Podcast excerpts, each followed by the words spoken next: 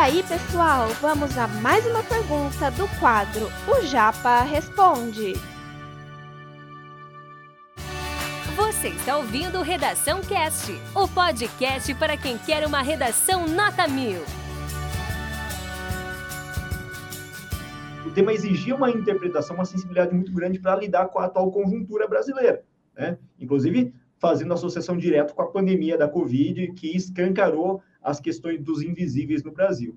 Foi alguns levantamentos no período da, é, da do, do, do, do, auxílio emergencial, não sei se acompanha essa parte, Marcelo, com Sim, certeza acompanha.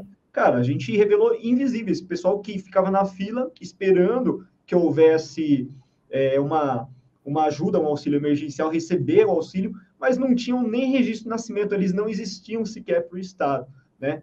E havia essa necessidade de interpretar a situação conjuntural para fazer a redação. E aí o que aconteceu com um tema complexo que foi, com uma comanda complexa que havia necessidade de interpretação. O aluno, ele não soube articular as máscaras ou as formulinhas que ele memorizou. Então, o que tinha de texto Frankenstein, o doutor, monstro do Frankenstein, vai copiando e colando partes e aí não, não gera um projeto, uma progressão textual, tinha muito disso. Né? E foi uma das falhas que aconteceu. Então, a gente pode esperar para o ano 2022 um texto interpreta uma proposta que exija um nível de interpretação. Isso é uma perspectiva que a gente está trazendo para vocês em primeira mão aqui, ó, querido aluno. Marcela está trazendo para a gente essa perspectiva do Enem 2022 trazer uma comanda de redação que vai exigir de vocês capacidade crítica, articulatória, capacidade de interpretação e uma capacidade muito ampla de relacionar a realidade com o texto e também, claro, fugir bastante dessas questões de máscara, de costurar o texto, é, de se articular de maneira incoerente, né? Que acontece uhum. bastante nesse texto. Sim.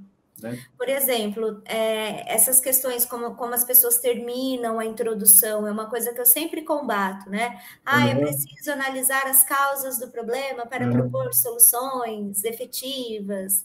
Eu sempre combato isso no texto, porque isso, isso é algo extremamente amplo. Você perde a oportunidade de deixar claro ali que você entendeu o tema e que, e que você identificou quais são as causas que você quer discutir para colocar essa, essa coisa tão, tão ampla na tua, na tua redação, que a hora que você precisar resgatar um conceito específico da introdução nos seus argumentos, você não tem. Uhum. É onde você começa a fazer aquele famoso texto que a gente fala que fica girando em torno de um ponto só. Em torno de um ponto só. E aí, o que, que acontece? A nota cai.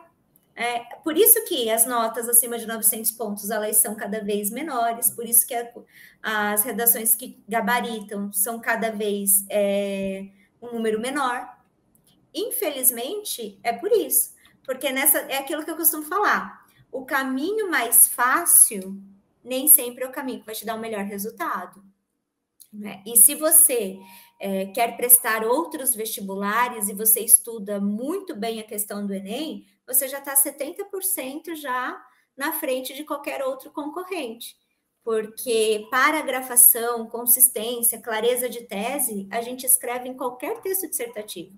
A diferença vai ser a abordagem do tema, o estilo de conclusão, mas são particularidades que ficam mais fácil de você assimilar depois que você entende e internaliza essa questão do Enem. E que às vezes, se você ficar decorando uma coisa ali que deu certo para outra pessoa, não vai necessariamente vai te impedir, vai gastar um tempo né, um tempo de estudos, um tempo precioso, que você poderia estar tá fazendo essa assimilação e ganhando autonomia. Porque essa questão de, de autoria, gente, quando a gente fala né, um texto autoral, é o texto que tem autonomia, ele tem uma autonomia Sim. discursiva. A gente começa lendo da primeira linha e vai até a última linha entendendo tudo. A gente quase visualiza o rostinho da pessoa falando para a gente. Né? Então, assim, isso é muito importante de desenvolver. Esse conteúdo é um oferecimento da Corrija-me, a plataforma preferida no ensino de redação. Saiba mais em corrijame.com.br.